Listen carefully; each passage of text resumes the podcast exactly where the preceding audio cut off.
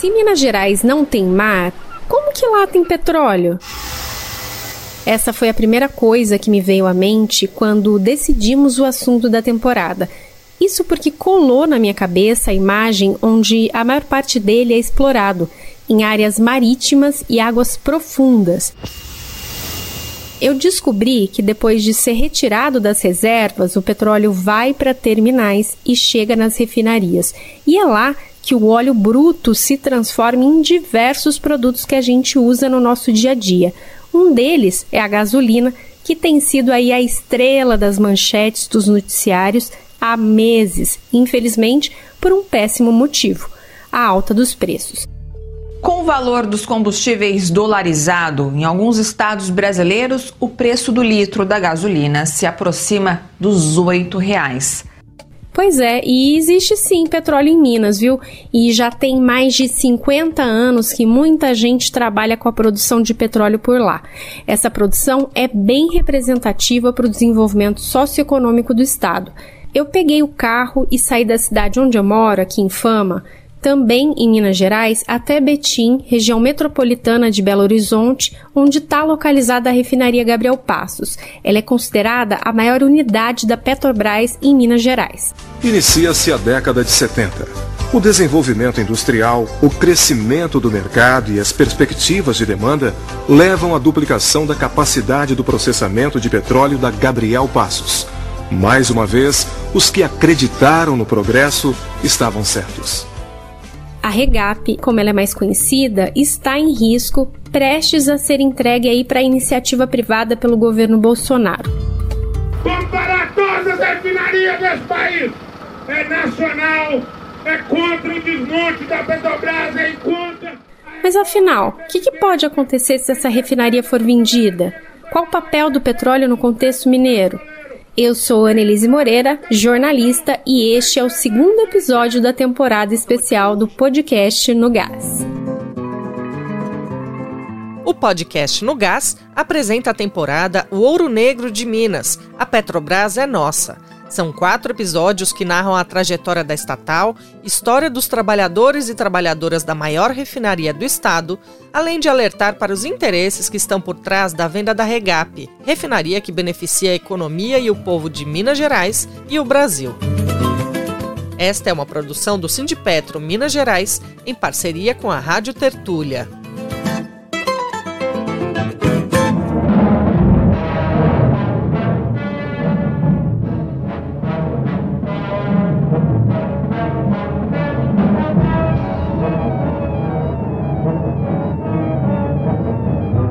Quilômetro 7 da rodovia Fernão Dias. O Vale de Pintados, a 20 quilômetros do centro de Belo Horizonte, encontra sua predestinação histórica. A Regap ela é responsável por produzir 166 mil barris de petróleo por dia, o que representa 7% da capacidade total de refino nacional.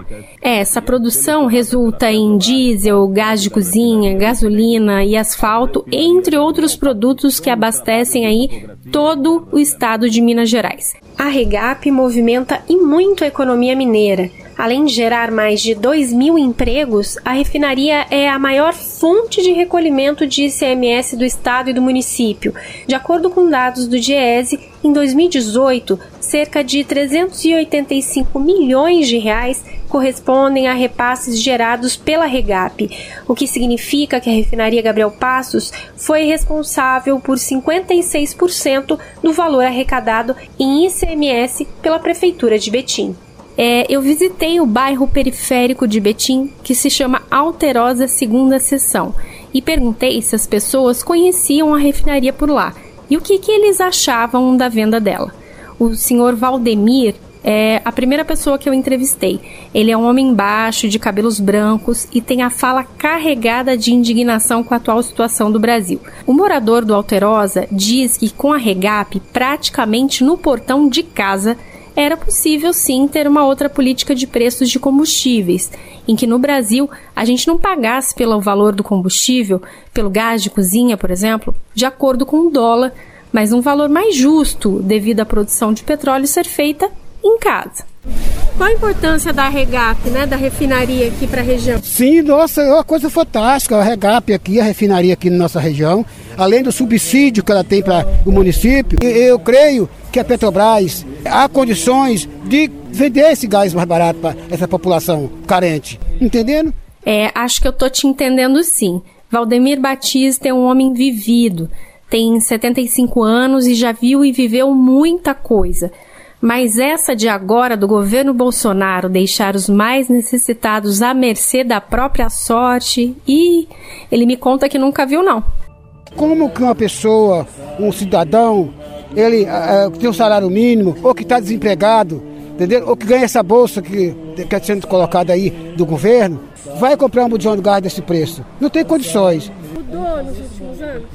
Mudou. Mudou e mudou bruscamente. Entendeu? Não era para estar dessas coisas assim. Estava evoluindo, entendeu? A questão dos estaleiros que estava sendo construído no governo passado, que ia realmente, naquela época, ia melhorar a questão do, do, do, petróleo como um todo, através da política que teve naquela época, a política mais voltada para as pessoas mais pobres, entendendo? Que hoje é completamente o contrário que a gente vê com esse governo que está aí. Olhando para o celular na mão, aguardando o carro do aplicativo chegar, perguntei a Olcedir Lima, que tem uma lanchonete no bairro, se ele conhecia a refinaria. Ele me falou que teme o que pode acontecer caso a refinaria seja vendida. Eu visitei ela lá quando eu era aluno ainda, há muitos anos atrás. E eu sei que a maioria do, do, do combustível aqui da, da, da, nossa região vem dali mesmo. É porque a política aqui de privatização é, é complicado é complicado, é como é entregar o ouro pro bandido, né? Eles estão querendo entregar a Petrobras e, e quem está fazendo isso está querendo ganhar por fora, eles não quer saber do povo, não. Você já deve ter visto essa notícia na imprensa. A Petrobras colocou oito das 13 refinarias à venda como parte de um programa de desinvestimentos do governo federal. É, é isso mesmo. Em outras palavras, ela está privatizando uma empresa pública, um patrimônio nacional e do povo brasileiro que lutou tanto por ela. A Regap de Betim foi colocada à venda em 2019, mas agora o processo está mais acelerado. Ela é uma das refinarias que, segundo o atual presidente da Petrobras, o Joaquim Silva Luna, está em fase final de venda. A primeira pessoa que eu encontro na sede do Sindicato dos Petroleiros de Minas Gerais, o Sindipetro, é Alexandre Finamori, coordenador geral e está no sindicato há cinco anos. Finamori está sempre à frente das mobilizações no estado e é mais conhecido pelo apelido Barriga. É petroleiro desde 2006 e técnico de operação na refinaria Gabriel Passos. Na conversa, ele explica a importância da Regap para a economia local. A refinaria Gabriel Passos, em Betim, é o maior pagador de impostos. Então, para as receitas de Betim, por exemplo, chega a ser um valor próximo que Betim gasta com saúde ou com educação, vendo o tamanho dessa importância. Além disso, outras cidades do polo também, como Contagem, Belo Horizonte, Ibirité, tem esse transbordamento da indústria que a refinaria traz. Porque quando vem uma refinaria de petróleo, os empregos, além dos empregos na refinaria, os indiretos na indústria local são muitos. Esses empregos indiretos que o Alexandre mencionou envolvem desde fábrica de válvulas de equipamentos, de manutenção, insumo e logística. Com a venda da Regap, pode faltar gasolina, gás de cozinha, diesel ou vai ficar mais caro, segundo o sindicato. Há um risco real de desabastecimento. O que querem fazer hoje, como privatizá-la, é entregar para alguém do mercado financeiro, alguém externo, algum outro país, é o que está acontecendo com outras refinarias, assumirem a Regap e ele terá controle de todo o mercado do consumidor. Então seria um monopólio privado, que é o pior cenário para nós, né? Porque nós pagaremos o preço que ele pedir, porque não tem outro competidor na região.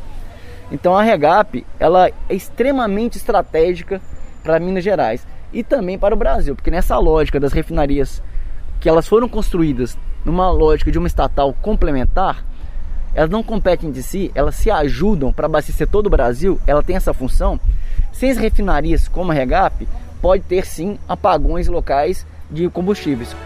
Além da refinaria Gabriel Passos, a Petrobras em Minas Gerais tem usinas termoelétricas em Ibirité e Juiz de Fora, gasodutos e oleodutos que ligam o estado a outros, terminais em Uberlândia e Uberaba e a usina de biodiesel Darcy Ribeiro em Montes Claros. No dia 3 de dezembro de 2021, dia que eu estava produzindo esse podcast, a Petrobras concluiu a venda da primeira refinaria construída no Brasil, a Landulfo Alves, na Bahia, para o grupo dos Emirados Árabes. A refinaria Landulfo Alves, primeira do sistema Petrobras, acaba de ser vendida para um fundo de investimento árabe, o Mubadala. Além de ser a primeira do país, ela também é a primeira das oito a ser vendida. Com essa venda, a Rilan passa a se chamar Refinaria de Mataripe. O pesquisador e coordenador técnico do Instituto de Estudos Estratégicos do Petróleo, Gás e Biocombustíveis, William Ozaki, faz um questionamento importante sobre a venda das refinarias. E, e, é um ativo que, é o que tudo indica, o grupo árabe que adquiriu deve utilizar para produzir oil, que é combustível de navio nós, nós é, produzimos com uma qualidade melhor no Brasil por conta do baixo teor de enxofre do óleo do pré-sal. Então a pergunta que fica é ótimo, vamos ter refinarias árabes instaladas no Brasil produzindo combustíveis é, de navio para transportar mercadorias para exportação, mas quem vai se ocupar de refinar os derivados que são necessários para o abastecimento do conjunto da população, como a gasolina, o diesel e o gás? Né? Neste mesmo dia, houve um ato dos petroleiros contra as privatizações do governo Bolsonaro. Neste podcast, a gente teve a ideia do que pode significar a venda para o Brasil e para o povo do Nordeste. O recado que ficou é que eles não vão entregar a Petrobras tão fácil assim. Vai ter resistência. Aliás, já tem algum tempo. Defender a Petrobras! Defender a Petrobras! Vender petróleo caro? Vende para fora. O nosso é nosso. A gente pode produzir cada diesel, gasolina e gás que a gente precisa no Brasil. E o nosso petróleo não é do rentismo, é da população brasileira. Ter uma riqueza e não dividi-la é um golpe, é uma lesa pátria. Se você está sofrendo com o aumento dos preços do gás, da gasolina, me acompanha que no próximo podcast a gente vai falar sobre o impacto da Petrobras na nossa vida. Neste episódio, você ouviu áudios do Repórter Esso, da TV Brasil e TVT. O Ouro Negro de Minas. A Petrobras é nossa. Temporada especial do podcast No Gás. Roteiro, produção e locução: Annelise Moreira.